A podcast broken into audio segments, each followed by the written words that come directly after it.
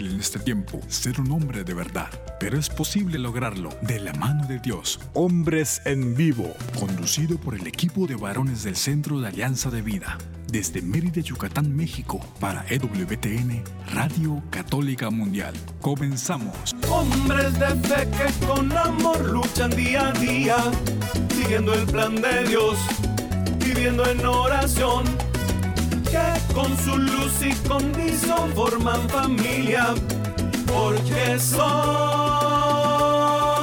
hombres de fe. Maravilloso eres tú, maravilloso, maravilloso, maravilloso eres tú, maravilloso. Bueno, pues ya estamos de vuelta aquí, listos para empezar esta transmisión y nuevamente agradecerles que nos sintonicen, que dediquen este ratito a que podamos compartir juntos este ratito de vida. Es un camino de ida y de vuelta y que de verdad disfrutamos muchísimo preparando este momento como esperamos que ustedes lo disfruten al recibirnos allá donde se encuentran. Bueno, pues esta tarde muchísimas gracias allá en Birmingham, Alabama, para Pedro Quiles y el arquero de Dios Douglas Archer, allá en Alabama. Y aquí, en los cuarteles generales de Mérida, Yucatán, tenemos a César Carreño que nos hace posibles en este enlace conectarnos a las plataformas digitales en Estados Unidos y desde luego que en todo el mundo y a las emisoras afiliadas para que este programa llegue hasta ustedes. Bueno, pues habiendo dicho todo esto, eh, ponemos a sus órdenes, como cada semana, los teléfonos que están de verdad esperando sonar para que podamos tener una conversación de ida y de vuelta. Llámenos desde los Estados Unidos marcando el 1-866-398-6377. 1-866-398-6377 y si marca desde fuera de los Estados Unidos, marcando el 1-205-271-2976. 1-205-271-2976. Invitamos también a que visite nuestra página www.alianzadevida.com y a disposición de ustedes el correo electrónico alianzadevidamx.gmail.com. La página de Facebook a disposición de ustedes, AB Hombres Católicos en Vivo.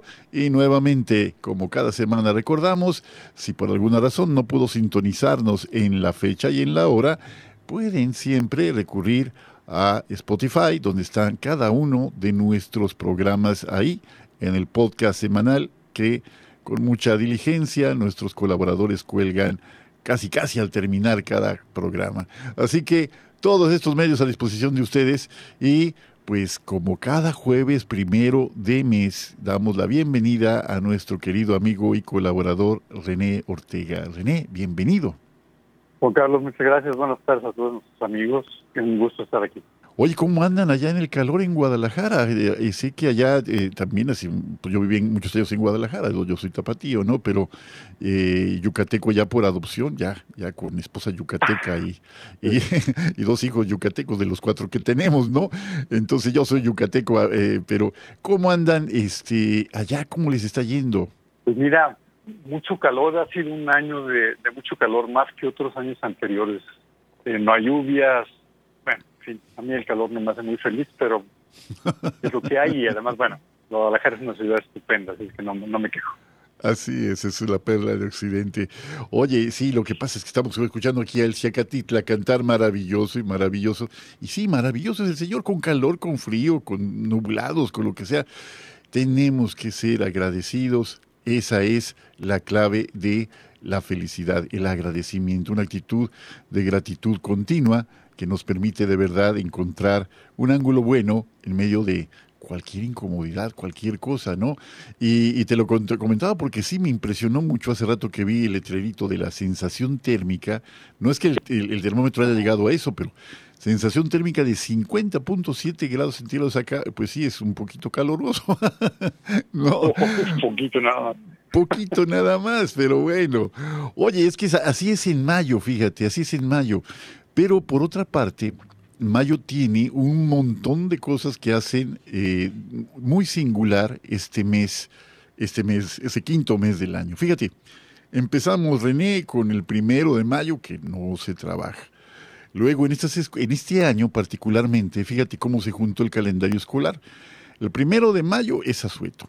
Y el 5 de mayo, que en México recordamos la batalla de Puebla, donde el ejército mexicano derrotó al ejército francés allá en el siglo XIX, eh, tampoco se elabora. Entonces tenemos ahí dos puentecitos muy ricos. Bueno, luego tenemos eh, la próxima semana una celebración. Estoy hablando particularmente del ámbito escolar, que es- esas son fechas que más o menos son las que se dan.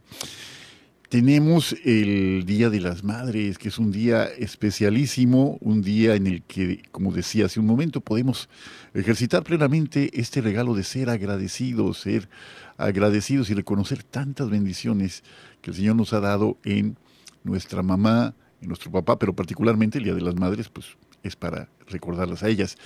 Y despuésito, la semana siguiente, el Día del Maestro, ¿cómo ves? Entonces, son días muy especiales los de mayo. Y eh, pues como tú eres experto, muy, muy experto en este asunto de la doctrina social de la iglesia y una reflexión muy seria sobre el mundo del trabajo, pues queremos aprovecharte, aprovechar a ti para que en este programa podamos hablar del trabajo como un medio para nuestra santificación personal. Así que René, bienvenido, adelante, platícanos, ¿cómo ves este encuadre de que el trabajo que algunos consideran un castigo, pues es en realidad una gran bendición? ¿Cómo lo ves tú? Pues mira, habría que comenzar para, para poder, eh, esperemos, eh, argumentar de manera correcta que el, trabajo es en, en realidad, el trabajo humano es en realidad una expresión sublime de la libertad. Habría que comenzar por la definición. Y estaba yo viendo en el en, internet la definición de la Real Academia de, de la Lengua y refiriéndose al trabajo humano, dice ocuparse en cualquier actividad física o intelectual. Es una, la primera definición que hace. Ahora, en realidad, eh, cuando hablamos de trabajo, estamos hablando de una acción, una actividad un, que requiere un esfuerzo, pero ese esfuerzo puede ser consciente o inconsciente. Por ejemplo, nosotros ahora, como nos hace un rato, pero nuestro nuestro aparato digestivo está trabajando mientras nosotros estamos sin darnos cuenta, porque eh, está haciendo el proceso de la digestión y entonces a veces el trabajo realizado es inconsciente o es inconsciente, por ejemplo, en los seres inanimados o en los seres vivos, no seres humanos. Por lo tanto, el trabajo está presente en toda la realidad de la creación y no solamente eso, está también presente en Dios, Dios que no vive en el tiempo, es, es, es, un Dios que está activo, claro, como el tiempo no existe, pero Él está sosteniendo la creación todo el tiempo, está pensando en nosotros y en cada uno en lo individual y en todos, en todos los seres humanos de todas las épocas, del pasado, del presente, del futuro, de, de México, de, de, de América, de Europa, etcétera. Entonces, eh, en ese sentido, el, el trabajo es una, una acción, una actividad requiere un esfuerzo que me lleva del punto A al punto B, no me refiero geográficamente, sino de una situación uh -huh. primera a una siguiente situación, y eso hace que tenga una serie de efectos, particularmente cuando se trata del ser humano, porque fuera de, de esas funciones que son eh, propias del de,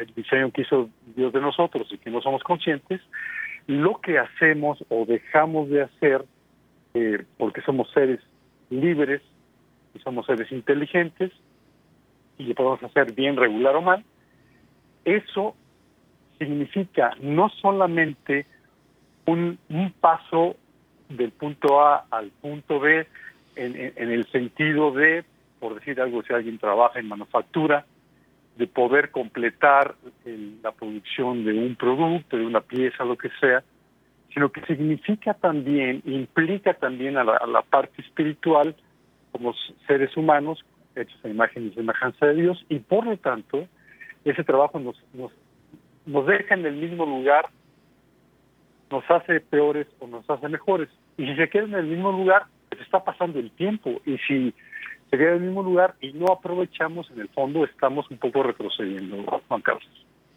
Sí, ese es no aprovechar definitivamente llega a convertirse en un, una involución, es decir, regresar a las andadas, ir así desde atrás otra vez a lo que ya habíamos superado, a lo que ya habíamos considerado como algo eh, que era parte de nuestra historia, pero que no eh, nos había sujetado de tal manera que nos impidía avanzar.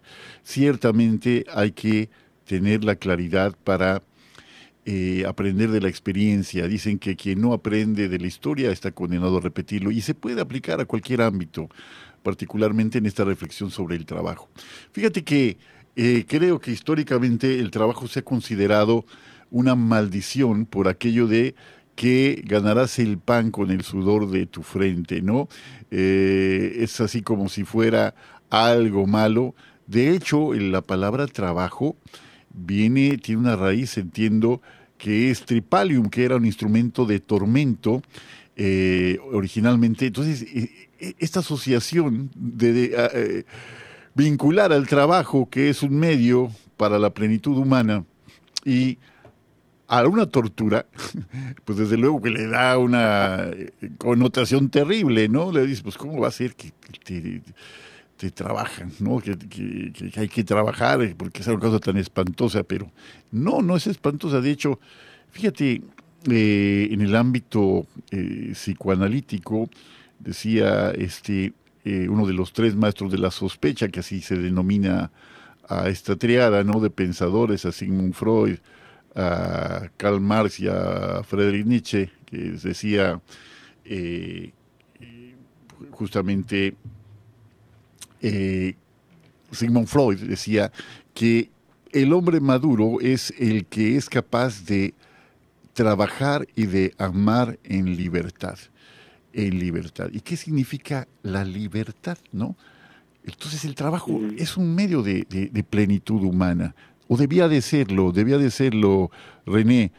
También hay que reconocer que hay muchas situaciones laborales que no permiten la santificación porque se pueden equiparar por condiciones de injusticia, de desigualdad, de muchas cosas, desafortunadamente, con una esclavitud moderna. Pero el trabajo del que estamos hablando esta, esta tarde es un trabajo que planifica al hombre, planifica al ser humano, quiero decir. Eh, ¿Qué, giros podemos tener de, en, esta, en esta reflexión desde la palabra de Dios? ¿Cómo sabemos que esto es así?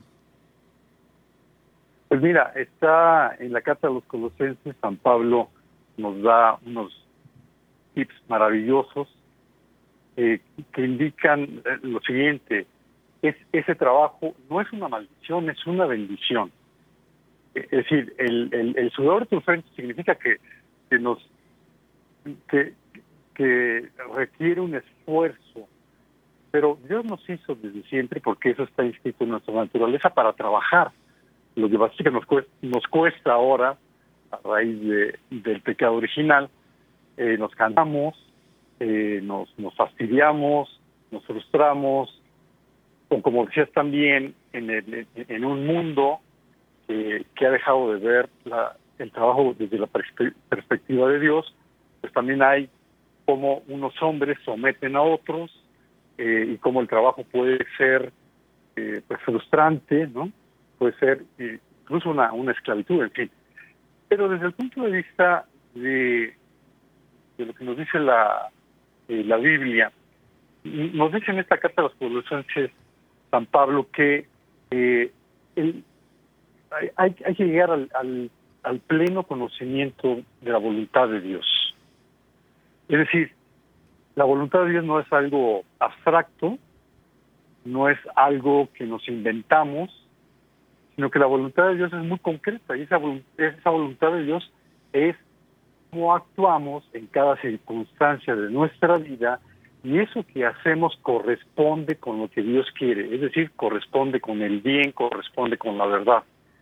Y entonces cuando eh, yo, por ejemplo, me levanto tarde, estoy haciendo un trabajo, pero un trabajo que no está eh, siendo correcto porque me hace falta disciplina, eh, me hace falta virtud para hacerlo de manera adecuada y eso me acarrea, me acarrea una serie de consecuencias, porque voy manejando como loco en, en, en el, en, el, en el coche, o que se me fue el camión, o que llego tarde y entonces me van a, a poner eh, a- a- algún tipo de sanción, etcétera.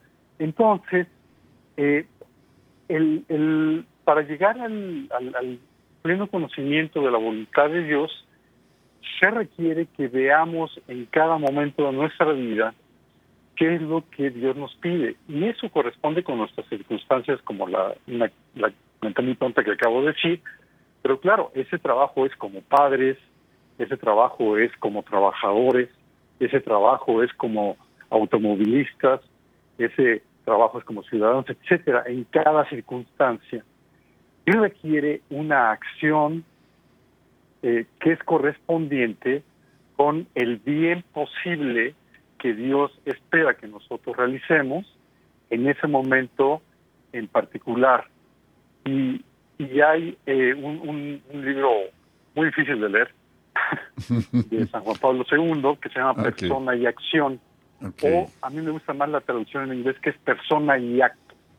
Es decir, somos personas diseñadas por Dios con ciertas características y eso y esa naturaleza nos lleva a actuar, que es diferente a una planta, que es diferente a un animal, y esa acción es la que nos ayuda cuando lo hacemos bien a cumplir con la voluntad de Dios porque corresponde contra- con nuestra propia naturaleza y entonces al actuar eh, correctamente es donde conocemos la voluntad de Dios y eso que hacemos fructifica, eh, dice San Pablo, en toda obra buena y que nos permite ir creciendo en el conocimiento de Dios.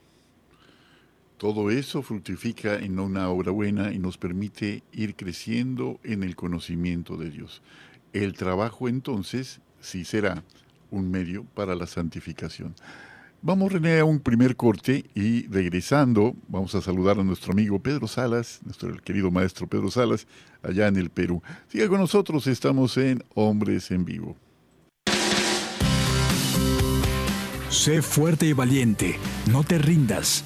Regresamos en un momento.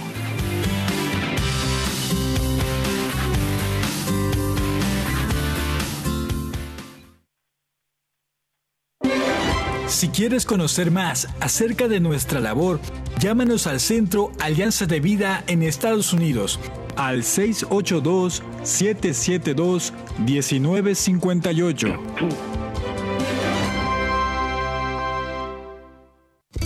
Mi familia y yo serviremos al Señor, según dice la Biblia. Sigue con nosotros.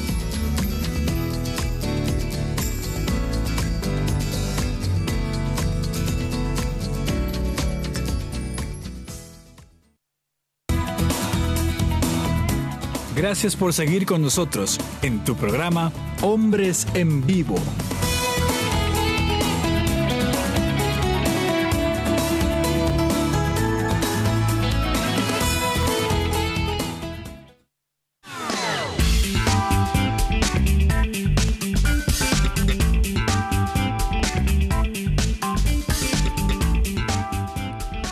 Pues ya estamos de vuelta en este segundo segmento de nuestro programa esta tarde.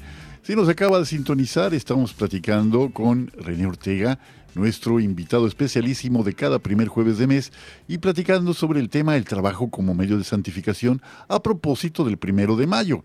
A propósito del primero de mayo que en el mundo recordamos aquel eh, sacrificio de los mártires de Chicago, precisamente en aras, eh, dieron su vida en aras de mejores, mejorar la condición de su situación laboral.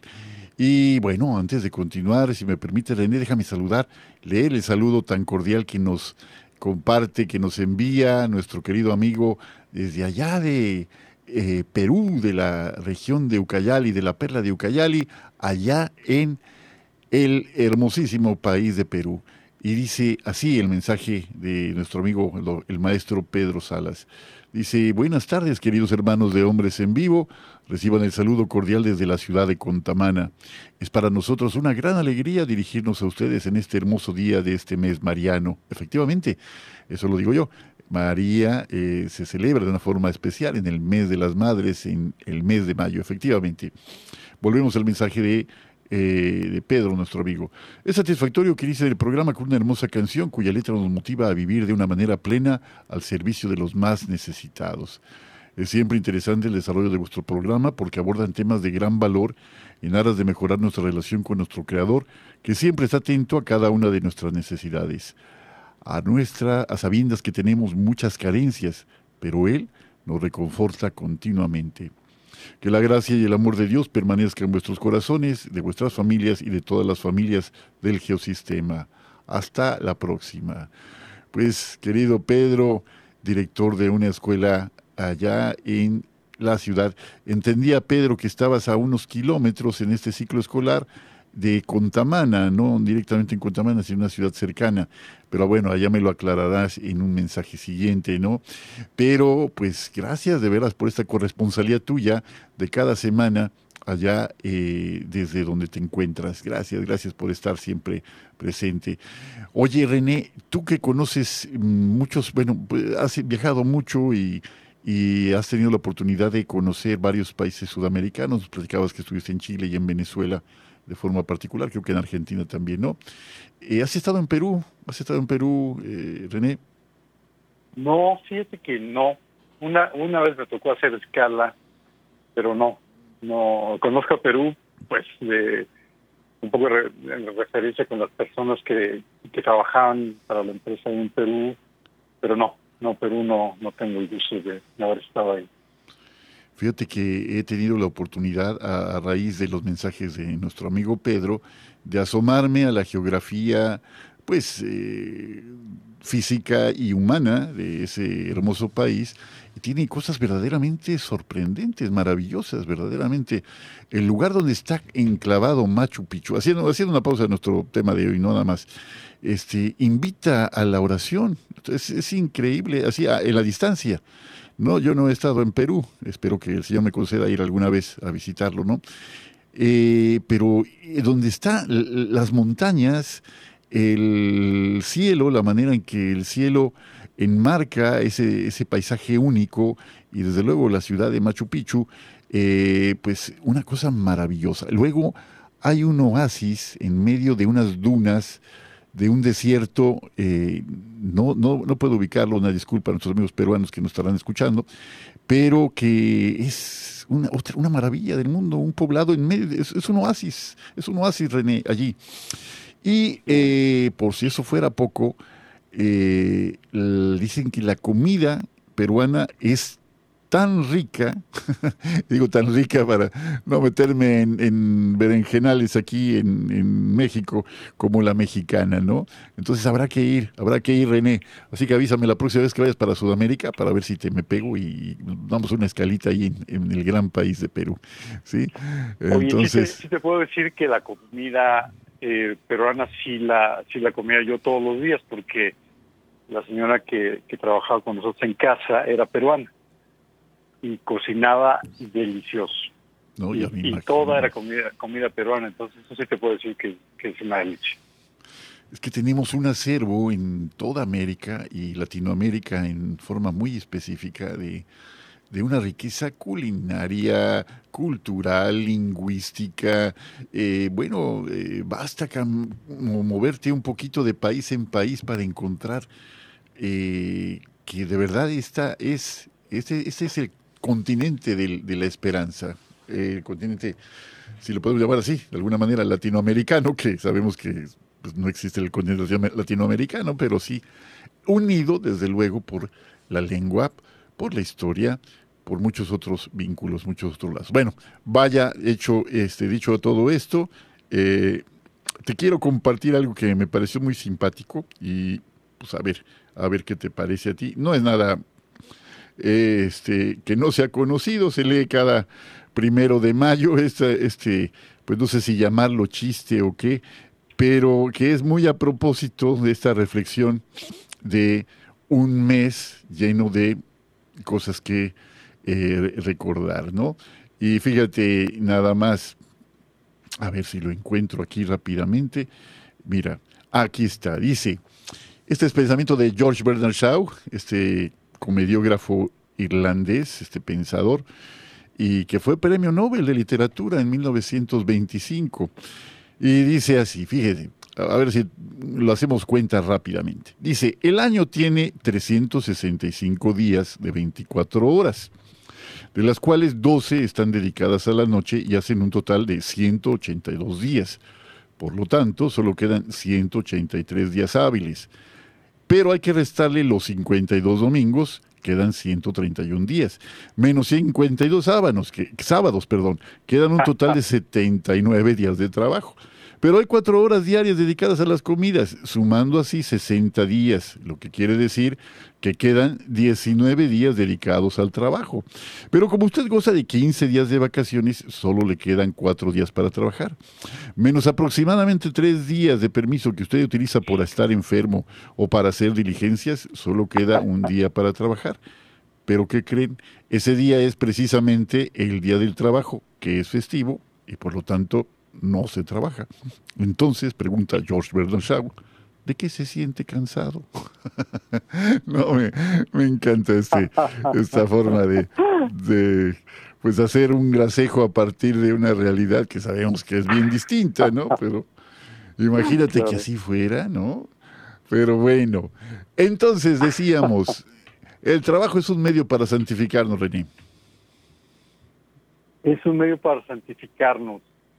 Eh, hay, hay un escrito de Luigi Giussani, él, él, fue el fundador del movimiento eclesial Comunión y Liberación, un, un hombre, pues un genio, un genio y un santo, es, están, no, no sé exactamente, pero está en proceso de beatificación.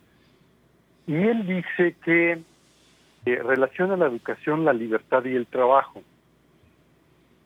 Porque el trabajo es en realidad educación. Y, y bueno, tú y yo, eh, que ya tenemos el kilometraje recorrido, lo que hoy sabemos, okay. haber olvidado muchas cosas, experiencias y todo, pero lo que hoy tenemos, como, como va sucediendo en la vida, son una serie de experiencias, muchas es decir, porque el trabajo puede ser trabajo profesional, pero también es el trabajo como padre de familia y como, sí. yo, como ciudadano, etcétera. Sí, sí, y con el paso del tiempo vamos adquiriendo una serie de cosas, a veces malas, paradigmas equivocados, pero muchas cosas que nos van construyendo, porque al final la vida, eh, el, el, el tiempo nos obliga a enfrentarnos a cada momento, a cada circunstancia, a cada experiencia. Y entonces la forma de enfrentar eso, pues es a través del trabajo. Eh, y el trabajo, insisto, no profesional, sino en, en, en, sentido amplio, pero claro que el trabajo tiene un enfoque muy importante porque nos va especializando en a lo que nos dedicamos y eso nos permite hacer las cosas de una mejor manera y vamos aprendiendo, a pesar de haber hecho las cosas por muchos años lo mismo, vamos encontrando nuevas cosas y eso nos va construyendo, nos ayuda a aportar al bien común de una mejor manera. Uh -huh. Y nos ayuda entonces a construirnos a, a nosotros mismos eh, como, como seres humanos, somos arquitectos de nuestro propio destino y eh, todo este proceso nos lleva a descubrir cosas nuevas y entonces eh, dice este hombre, al trabajar el hombre tiende a revestirse de sí mismo, de su proyecto, de su ideal en el tiempo y el espacio. Y entonces se modela sí mismo, y eso pues es lo que decías hace un rato, Juan Carlos, eso se llama santificación si lo hacemos bien.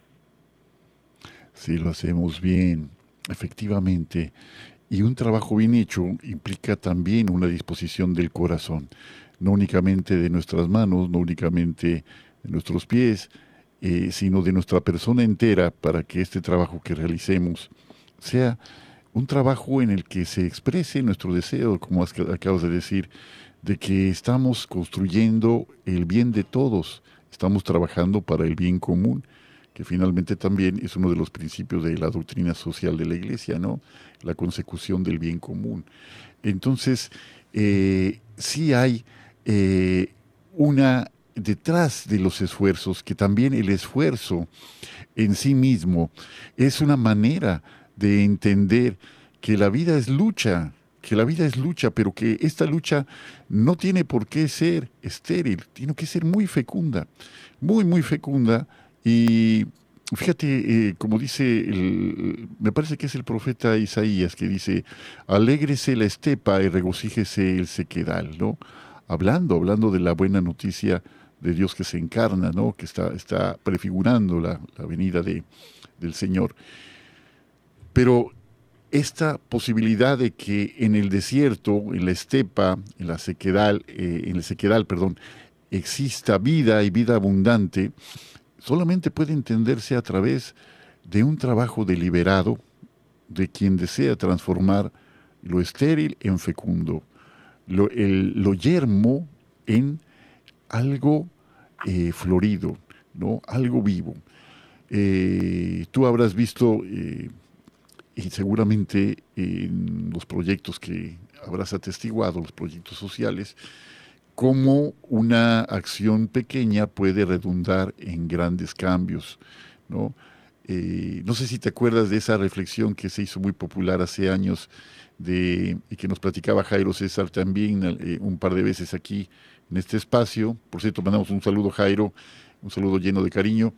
Y eh, decía de una, una persona que tenía una regadera eh, pues que estaba agujereada, ¿no? ¿no? No únicamente por donde salía el agua, sino que pues por abajo. Entonces cuando él iba a regar las plantas de más allá, pues el agua se le escurría por acá y él sentía que pues no llegaba a, a donde tenía que llegar con la intensidad que él planeaba hacerlo. Pero después del tiempo Dios le mostró que esa agua que se regaba en el camino había fecundado infinidad de flores que de otra manera habrían permanecido dormidas para siempre, ¿no? Entonces, eh, la, la, belleza del trabajo es que tiene, entre otras cosas, efectos que ni siquiera imaginamos, ¿no? Eh, ¿Cómo podría ser este efecto mariposa aplicado al trabajo, René? Ese efecto de que el trabajo bien hecho eh, logra mucho más de lo que podemos pedir o imaginar. Mire, qué, qué importante esto que comentas porque eh, el, el, trabajo nuevamente visto como una oportunidad de simplificación. Lo que hace es, voy a poner otra otra forma de decirlo, es como cuando uno avienta una piedra a un, a un lago y, y hace, al momento todos sabemos eso, al momento que la aventamos hacen círculos concéntricos de correspondientes al tamaño de la piedra que aventamos. Si aventamos una piedrita, pues el, el, el efecto eh, multiplicador es, pequeño. Si aventamos un, un, una piedra más grande, un ladrillo, efecto es más grande. Si aventamos una roca, eh, el efecto es tremendo. Entonces, el, el, el, trabajo bien hecho y el trabajo mal hecho tiene estas ondas, estas implicaciones en nosotros mismos y en todos los demás con los que estamos y que genera ondas de bien común o que genera ondas de mal común. O beneficiamos uh -huh. o dañamos. Uh -huh. Y en esto eh, nos dice eh, San Pablo en, en, en, la misma carta a los colosenses, dice, que, que claro, usa el, el, lenguaje antiguo, pero, pero, pero es totalmente actu actual. Dice, esclavos, eh, hacer de corazón como para el Señor su trabajo. Amo a quien servís es Cristo. Y luego dice, amos, dad a vuestros esclavos lo que es justo y equitativo, siendo presente que también vosotros tenéis un amo en el cielo. Cuando trabajamos para Dios, ya sea que, que eh, mandamos u obedecemos, que eso nos toca a todos en la vida, tenemos que hacerlo siempre para Dios, no para las personas en el sentido de que lo tengo que hacer porque si no, no me pagan ni quincena, ¿no?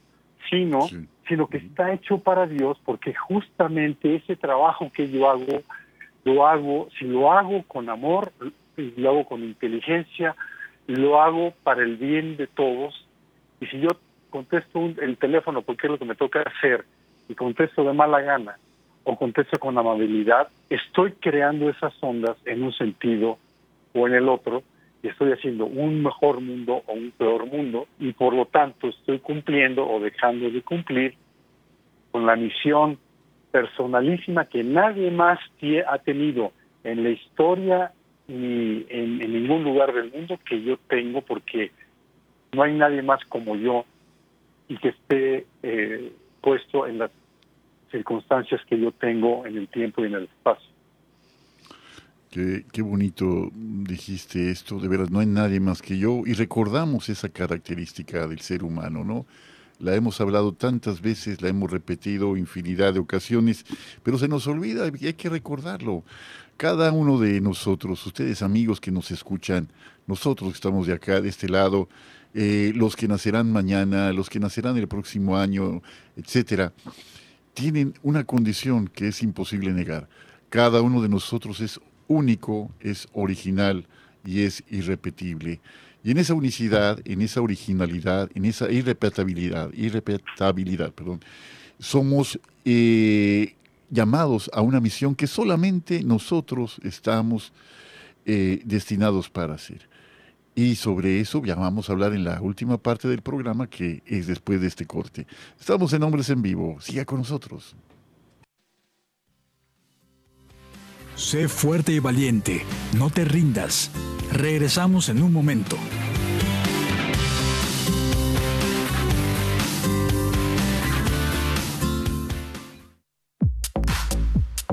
Llámanos desde Estados Unidos al 1-866-398-6377 y desde cualquier parte del mundo al 1-205-271-2976.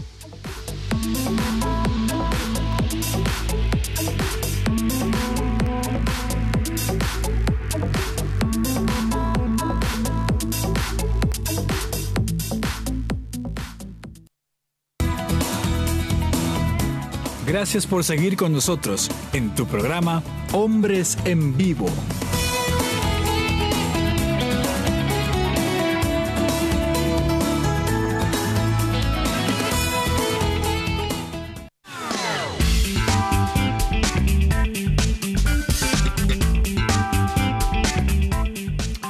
Bueno, pues ya estamos de vuelta y en el tramo final de este programa, si nos acaba de sintonizar, pues estamos platicando aquí con nuestro amigo René Ortega sobre el trabajo como un medio de santificación y pues hemos ya hablado de varias eh, de las aristas que tiene este tema y pues ya vamos para hacia, hacia la parte final, ¿no?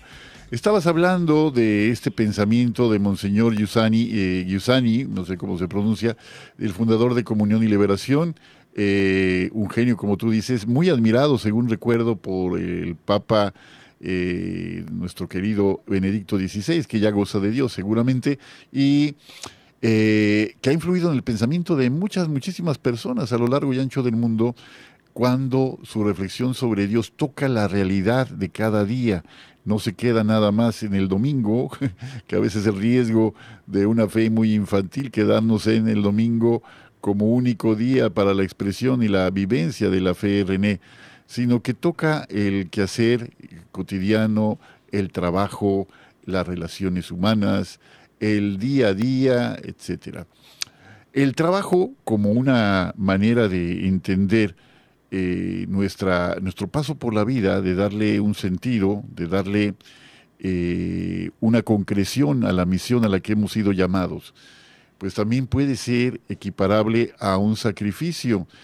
Pero quitémonos de la cabeza el, el sentido de que el sacrificio es algo doloroso, es algo que nos cuesta trabajo, es algo que es cuesta arriba. No, el, el, origen, la etimología de la palabra sacrificio es sacrum facere, que es hacer sagrado algo. Entonces es posible ofrecer un sacrificio a Dios de la, alegría que experimentamos, del trabajo que realizamos con gusto, de eh, la llamada que contestamos con una sonrisa en los labios para hacer todavía más dulce nuestra voz, para dulcificar el tono de nuestra, de nuestra respuesta, etcétera, ¿no? Todo eso es una expresión de un sacrificio que significa hacer sagrado algo, volver sagrado algo, en lo cotidiano, en lo de momento a momento, ¿no? En el agradecer por el calor que decíamos al principio del programa, aquí estamos a 50 grados en la sensación térmica. Bueno, pues agradecer al Señor por eso, ¿no? Que hay otros que estarán tal vez a 60 grados en la sensación térmica y que también agradecen, ¿no? Y que tiene un propósito finalmente que nosotros tal vez desconocemos. En todo y por todo demos gracias a Dios, como dice San Pablo en la carta a los tesalonicenses, que esa es nuestra vocación. Eh, René, platícanos entonces ya en este tramo final, cómo vivir el trabajo de cada día de una manera verdaderamente humana, no mecánica, no repetitiva, no con este asunto de ver que y estar esperando desde el lunes que llegue el viernes, así, ay, qué bueno que ya es lunes, porque ya nada más faltan cuatro días para que se repita el viernes, ¿no? ¿De qué manera, René, de qué manera podemos vivir sin esperar el viernes? Pues mira, eh, justamente eh, es, acabas de decirlo, nosotros somos sagrados. Eh, Dios dice, eh, Jesús dice que él y, y su Padre vivirán en nosotros. Eh, cuando, particularmente cuando vamos a comulgar, pues Dios, Dios eh, se hace uno conmigo. Entonces, somos sagrados, y, pero no solamente somos sagrados nosotros, son sagrados todos los que nos rodean, porque son hijos de Dios. Y entonces, eh, me parece que a veces caemos en esta tentación de, del catolicismo individualista, donde soy buen católico y cumplo con la voluntad de Dios cuando oro, cuando voy a los sacramentos, pero se nos olvida el testimonio. Y el testimonio es fundamental. Eh, el, el, los, los casos de omisión seguramente cuando estemos frente a Dios nos va a decir, pues hiciste esto y eso y esto, y te esforzabas y o no lograbas, y todo lo que no hiciste. Justamente el fruto de, ese trabajo, pero eso tiene un impacto social eh, impresionante, porque eh, la doctrina social de la Iglesia tiene dos principios eh, que, que, son como el fundamento. Uno es el respeto a la dignidad humana, y el otro es el desarrollo humano integral. Cuando nosotros trabajamos, si no respetamos la dignidad de los demás y si no promovemos su desarrollo, entonces no vamos a realizar un trabajo conforme a la voluntad de Dios y no estamos haciendo bien común, sino que estamos haciendo mal común porque en lugar de un testimonio, estamos dando un antitestimonio. Ahora, tres consejos muy prácticos que, que es, es, parte de lo que me dedico profesionalmente. Y es, los seres humanos como somos inteligentes y libres, necesitamos dos cosas, pero tres, tres cosas. ¿Qué hacemos? Es que cuando alguien nos, nos encontramos a alguien que no conocíamos en una reunión o lo que sea, ¿y tú a qué te dedicas? Entonces ya decimos, ¿qué hacemos? Eh, las empresas también después se preguntan cómo hacemos eso un producto, un servicio, cómo lo hacemos. Pero muchas veces, increíblemente, la mayor parte de las veces, las empresas no se preguntan por qué lo hacen. Y ese es un problema gravísimo, porque entonces estamos dedicados en un mundo capitalista a maximizar las utilidades de los accionistas. Si ese es el porqué de nuestro trabajo, pues qué mediocre por qué cuando eh, uno de mis clientes ahora, que son, son, agentes aduanales, hablando de este tema, dicen, bueno, nosotros eh, eh, entregamos camas a hospitales, este, dispositivos médicos, equipos médicos, medicamentos. Bueno, entonces que ellos hagan bien su trabajo tiene un impacto social, genera una cantidad de bien común impresionante cuando lo hacen bien, y cuando dejan de hacerlo, como podría ser con las vacunas de COVID, eh, esto que hemos hablado varias veces, hacia atrás, y que no llegan, bueno, eso puede significar inclusive la, la muerte o una enfermedad grave de una persona que pudo haberse eh, curado, digamos, con esa prevención de la vacuna y que no llegó y se contagió después Y bueno, y ahí tenemos los 800 mil mexicanos que murieron por causa de esto. Entonces, el trabajo visto así tiene un impacto fundamental para transformar la sociedad para el bien o para el mal, cualquiera de las dos cosas. Qué fuerte esta expresión que mencionas. Hemos escuchado hablar eh, del bien común infinidad de ocasiones, lo hemos escuchado esta expresión, pero qué fuerte hablar del mal común como producto de también de nuestro propio obrar o de nuestras omisiones, de lo que dejamos de hacer, siendo que solamente nosotros somos capaces de transformar esa realidad de la manera en la que estamos llamados a hacerlo. Esa parte, ¿no? Y aquí hay que preguntarnos, aquí hay ante una realidad que vemos que es necesaria, que descubrimos que hay que transformar, que para eso es el trabajo. El trabajo permite transformar una realidad en algo mejor, en algo mejor de lo que eh, ofrece su situación original, ¿no? Pero a veces pensamos que esta posibilidad, eh, que este trabajo le corresponde a otro, ¿no? No a nosotros. Ante un hecho que descubrimos que es necesario transformar, habría que preguntarnos, queridos amigos, habría que preguntarnos estas este, pues, cuestiones, ¿no? Si yo no hago este trabajo, ¿quién lo va a hacer? Si yo no hago este trabajo, ¿quién lo va a hacer? Vamos a imaginar en la mañana, ¿no? Cuando nos levantamos de la cama. Si yo no hago mi cama, ¿quién la va a hacer? ¿No? Cuando éramos niños y nosotros no hacíamos la cama, pues muy probablemente la hacía nuestra mamá, ¿no? Pero no podemos pasar la vida delegando a otros las tareas que a nosotros nos competen. Entonces, una pregunta, si yo no hago esto, ¿quién lo va a hacer? Segunda pregunta, si no lo hago ahora, ¿cuándo lo voy a hacer? Si no lo hago ahora, ¿cuándo lo voy a hacer? Para dejar de dejar para después. Ese mal de nuestro tiempo que es la procrastinación, ¿no? El dejar para después y para después y para después y nos convertimos en hombres y mujeres del mañana, ¿no? La tercera pregunta, si no lo hago así, entonces ¿de qué manera? Si no es así como debo hacerlo, entonces ¿de qué manera? ¿No? Entonces, si, si no soy yo quien, si no es así como, si no es ahora, ¿cuándo? ¿No? Preguntarnos eso y poner manos a la obra, porque esperamos que alguien más transforme la realidad que nosotros descubrimos que podemos transformar. René, estamos ya a un par de minutos del final del programa. Eh, por favor, eh, platícanos entonces conclusiones sobre eh, este, este tema del trabajo como medio de santificación y finalmente, pues una breve exhortación. Tenemos, te digo, un par de minutos para terminar.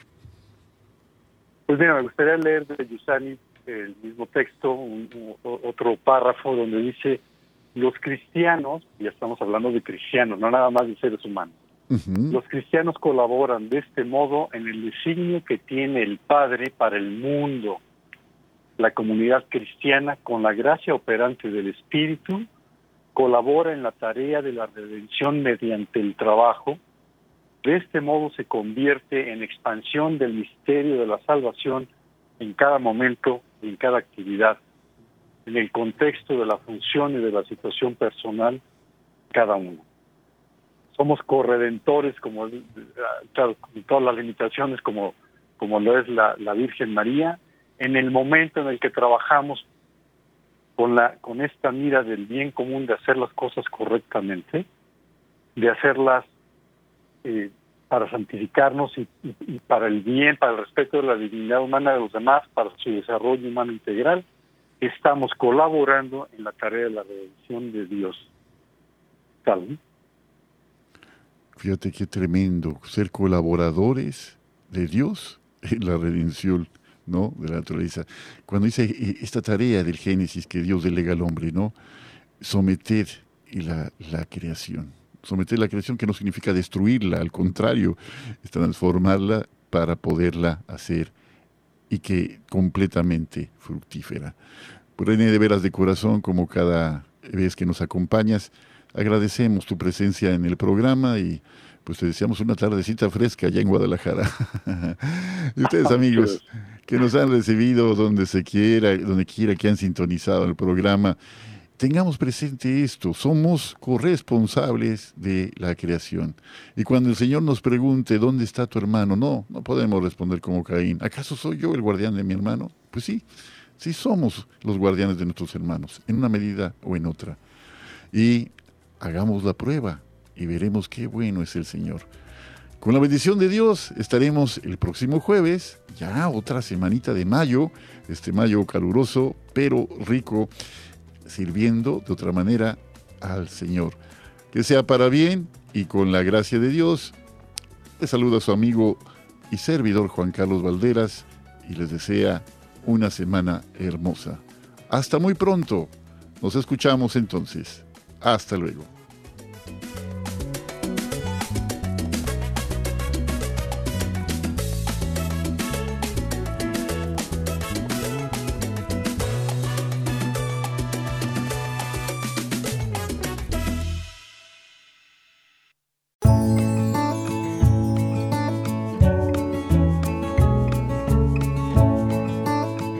Corazón de la mujer ha sido creado para cosas más grandes, para amar y ser amada.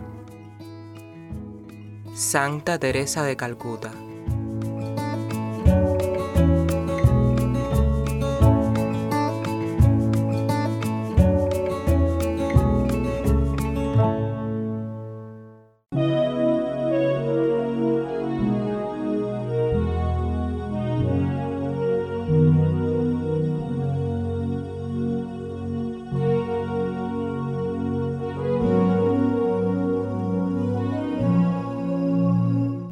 habitas al amparo del Altísimo, a la sombra del Todopoderoso, dile al Señor, mi amparo, mi refugio en ti, mi Dios, yo pongo mi confianza.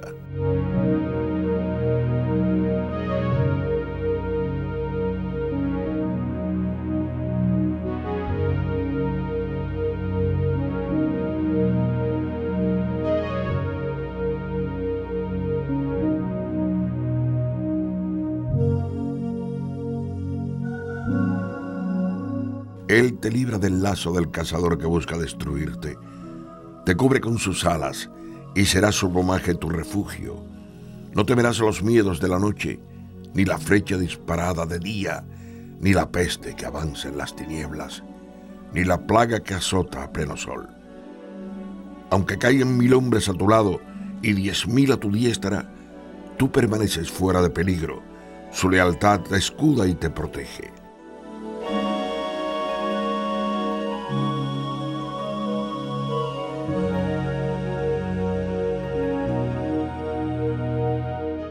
Basta que tengas tus ojos abiertos y verás el castigo de impío. Tú que dices, mi amparo es el Señor, y que haces el Altísimo tu asilo. No podrá la desgracia dominarte, ni la plaga acercarse a tu morada, pues ha dado a sus ángeles la orden de protegerte en todos tus caminos. En sus manos te habrán de sostener para que no tropiece tu pie en alguna piedra andarás sobre víboras y leones y pisarás cachorros y dragones. Pues a mí se acogió, lo libraré, lo protegeré, pues mi nombre conoció. Me llamará y yo le responderé. Estaré con él en la desgracia, lo salvaré y lo enalteceré, lo saciaré de días numerosos y haré que pueda ver mi salvación.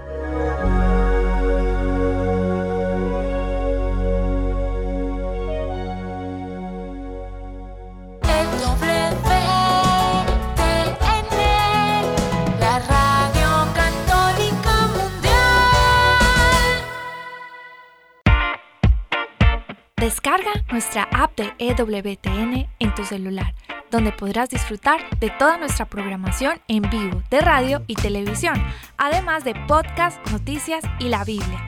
Descárgala gratis en Google Play Store y Apple App Store.